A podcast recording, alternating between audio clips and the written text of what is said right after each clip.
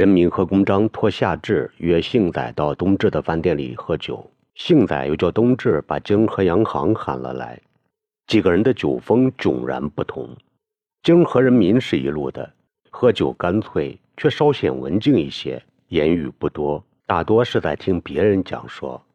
公章喝的胆气不足而谨慎有余，他生怕自己喝大了，每次干杯时总要留一些酒底子存在杯里。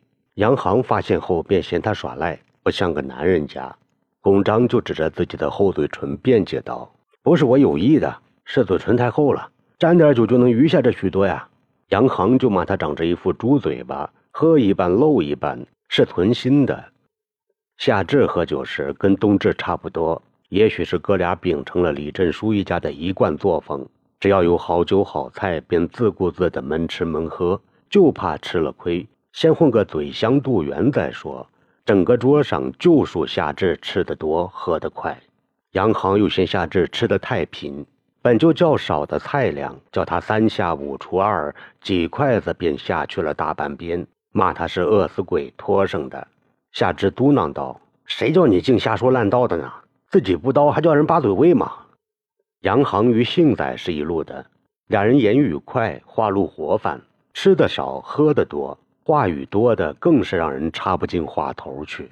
稍有不同的是，杨航说话冲，语气硬，嗓门高，属于激愤型的。幸仔虽然健谈，始终一板一眼的，思路清晰，反应又快，给人一种不敢随意调侃或怠慢的身价和气度，与他现有年龄和稍显稚嫩的长相很是不般配。几杯酒下肚后，杨航几人便觉得酒劲儿上来了。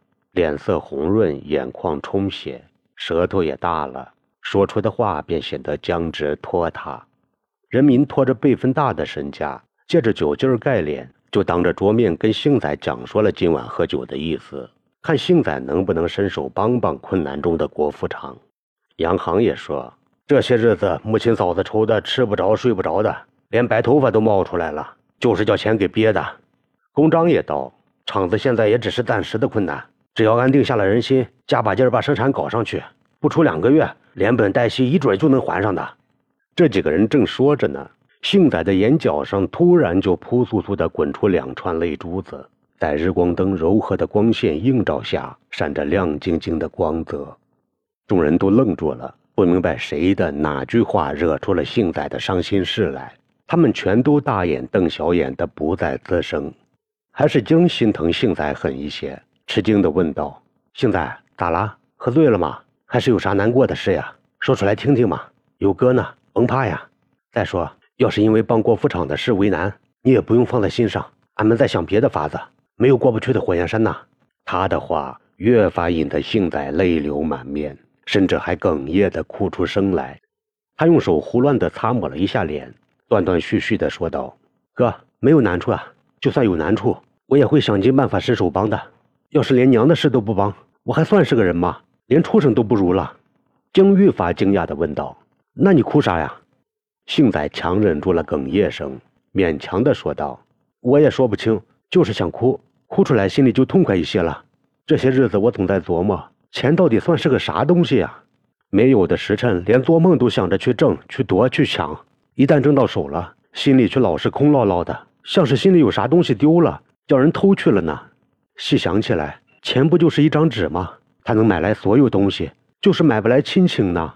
这些日子里，我总是想咱家，想咱小时候在一块儿的情景，想娘打咱骂咱时的那些个尸体，也想爷做的饭菜。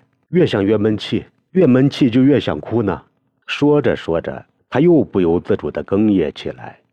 杨航赶忙笑道：“杏子，咱不带这样的啊，有话好好讲嘛，哭啥呀？你这一哭，俺们也吃不下去饭来。”只要你还想着母亲嫂子家，想着她的不容易就足够了，没叫她白疼你一场哦。再说了，家就在眼皮子底下，想啥时回，抬腿就到了。想吃茂生哥做的饭，他现今不就在你身边吗？每天叫他单独给你开个小灶，想咋吃就咋吃，想吃啥尽管讲就是了，还用得着这么叫苦吗？幸仔低声说道：“你哪知，我执意从家里奔出来，咋还有脸回窝去呢？不管咋说，爷是我的亲人呐。”叫他伺候我，还不如宰了我吧。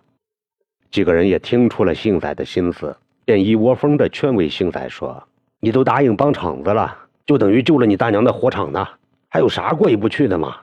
这么粗说细念的，总算把幸仔安抚了下来。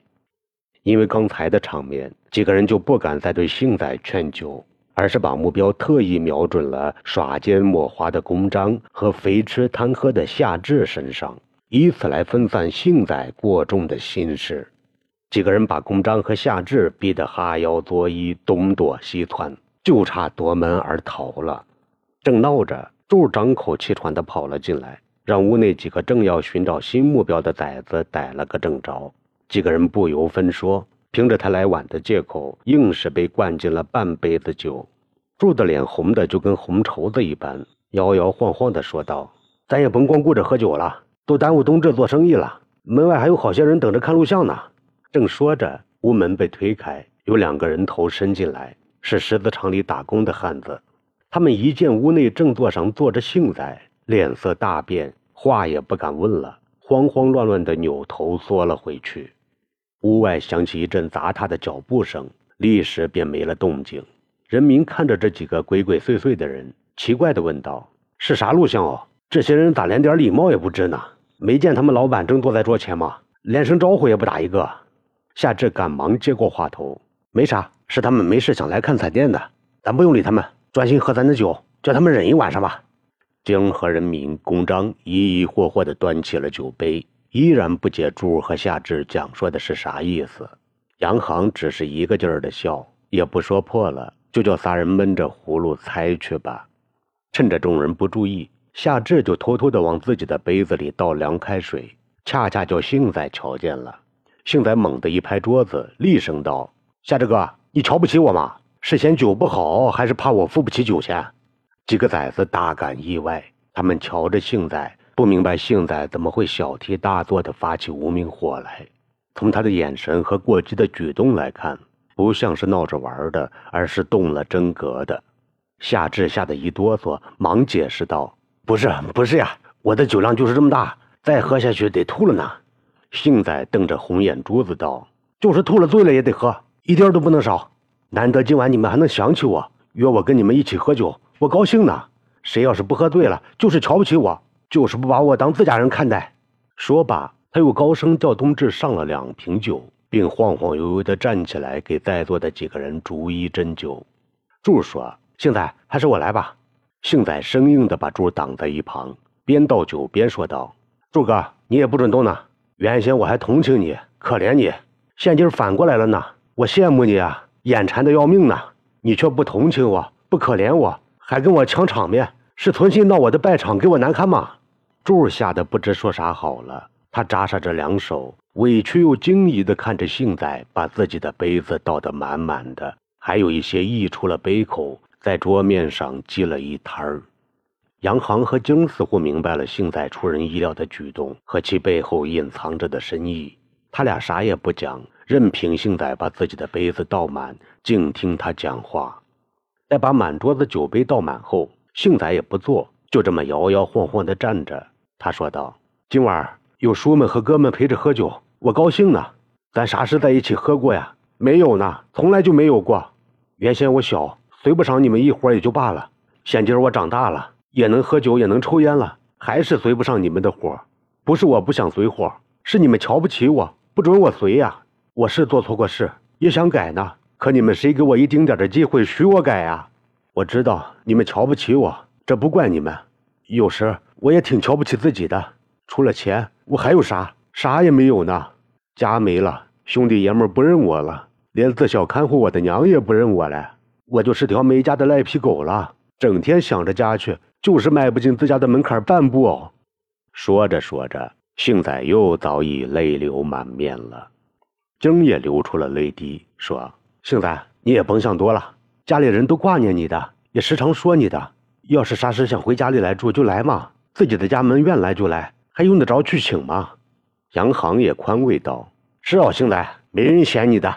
原先见你轻易就踢开了一片场子，都敬你，又摸不准你的性子，也就疏远了些。”现今你把话挑明了，俺们也都知呢。今后你还是原先的那个性子，俺们还都是你原先的那些叔和哥。行事做事的再不用客客气气、遮遮盖盖了，你说呢？人民也缓过神来，忙打圆场道：“其实俺们老早也没拿你当外人呀。上次跟北山一村的人闹，不是就去找你了吗？